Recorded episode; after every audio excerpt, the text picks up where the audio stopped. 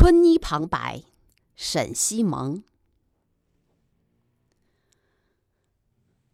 指导员，我非常难过，不是为自己，是为陈喜。我们俩从两小无猜到参加革命，没有斗过一回嘴，生过一回气。我觉得有这样一个好丈夫，真是幸福。婚后第三天，我亲自送他参加自己的队伍。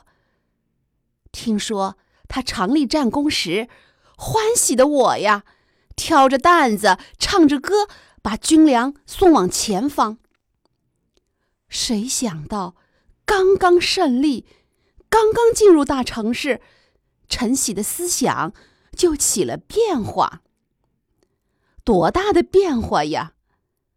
我密针细线给他缝的布袜，扔掉了；那绣着一对鸳鸯的针线包，是我做姑娘时背着人偷偷给他缝的，也当着我的面扔掉了。